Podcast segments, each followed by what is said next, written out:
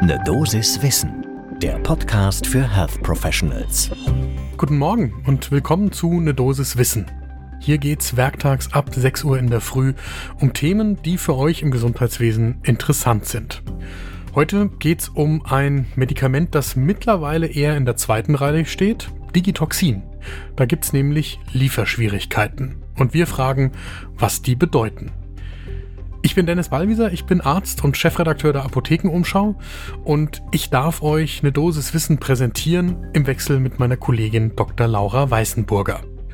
Heute ist Dienstag, der 14. Februar 2023. Ein Podcast von gesundheithören.de und Apothekenumschau Pro. Digitoxin, das ist praktisch jedem ein Begriff, weil die digitales Glykoside, zu denen Digitoxin gehört, klassischerweise in der Kardiologie immer eine große Rolle gespielt haben. Mittlerweile allerdings spielen die digitales Glykoside nicht mehr die wichtigste Rolle bei der Therapie zum Beispiel von Vorhofflimmern oder Herzinsuffizienz. In beiden Fällen gibt's andere Medikamente, die erste Wahl sind. Trotzdem, wenn bei einem so althergebrachten Medikament wie eben Digitoxin auf einmal Lieferschwierigkeiten auftreten, dann lohnt das für uns einen tiefergehenden Blick zum ersten Kaffee des Tages. Für diese Folge von Ne Dosis Wissen haben wir mit Johann Bauersachs gesprochen. Der ist Direktor der Klinik für Kardiologie und Angiologie an der Medizinischen Hochschule Hannover. Außerdem im Vorstand der Deutschen Gesellschaft für Kardiologie. Johann Bauersachs ordnet das für uns nochmal ein. Ich habe eben schon gesagt, Digitoxin hat zwei Einsatzbereiche.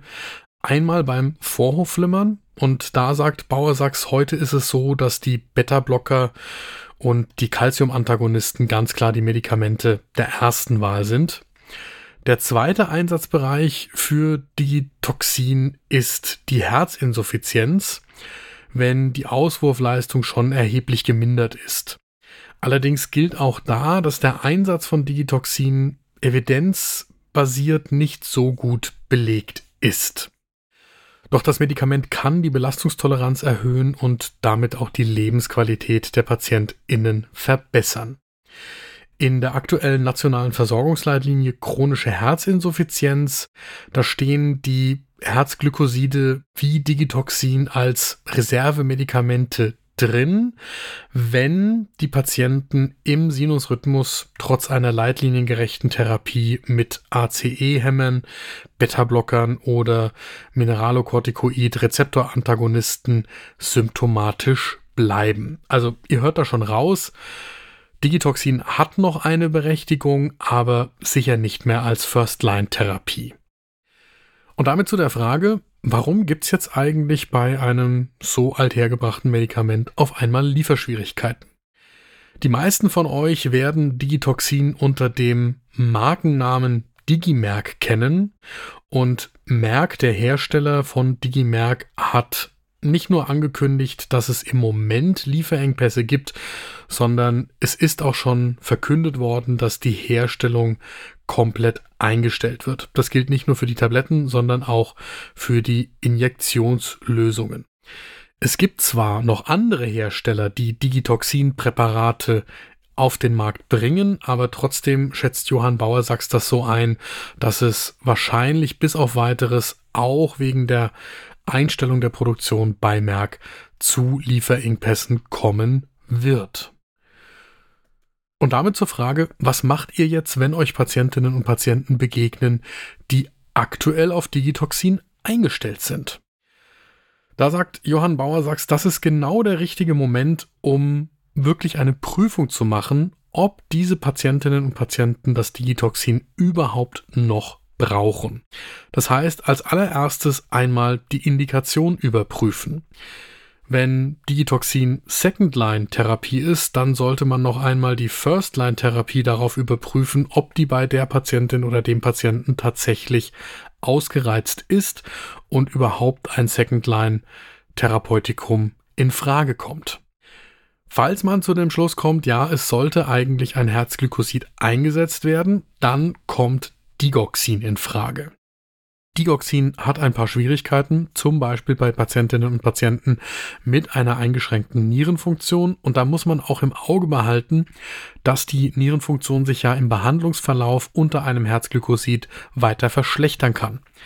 Das heißt, wenn man sagt, okay, man stellt die Patientinnen und Patienten jetzt von Digitoxin auf Digoxin um, dann muss man eine geringere Dosis Digoxin im Vergleich zum Digitoxin wählen und die Nierenfunktion im Auge behalten. Und der dritte Schritt wäre dann im Verlauf nach einer Behandlungsumstellung von Digitoxin auf Digoxin den Spiegel im Blut bestimmen und genau überwachen, ob die Zielkonzentration von Digoxin eingehalten wird. Soweit die Vorgehensvorschläge von Johann Bauersachs.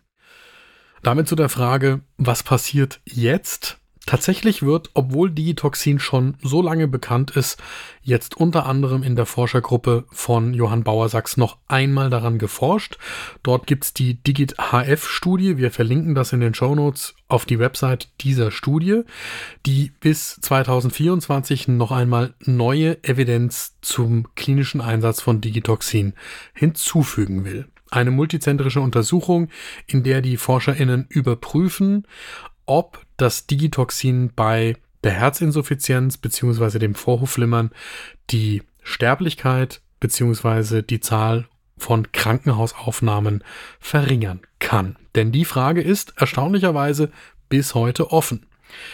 Sollte da tatsächlich herauskommen, dass Digitoxin einen positiven Effekt auf diese beiden Endpunkte hat, nämlich entweder vorzeitige Sterblichkeit beziehungsweise Krankenhausaufnahmen, dann könnte das ja dazu führen, dass Hersteller sich wieder entschließen, Digitoxin lieferfähig am Markt zu halten. So, das Fazit für mich aus der heutigen Folge. Nur weil ein Medikament schon lange im Einsatz ist, heißt das nie, dass es auch wirklich wissenschaftlich gut untersucht sein muss. Und zweitens, nur weil ein schon lange im Markt befindliches Medikament noch nicht ausreichend untersucht ist, heißt nicht, dass nicht Forscherinnen und Forscher sich auf den Weg machen, noch einmal mühsam Daten zu sammeln, um die Evidenzlücken zu schließen. Und das ist eine gute Nachricht. Das war eine Dosis Wissen für heute. Die nächste Folge gibt's morgen ab 6 Uhr in der Früh, überall da, wo ihr Podcasts hört. Und wenn euch diese Folge gefallen hat, dann schaut doch mal auf gesundheithören.de, denn wir haben noch mehr Podcasts im Angebot, die für euch genauso spannend sein können wie eine Dosis Wissen. Ein Podcast von gesundheithören.de und Apothekenumschau Pro.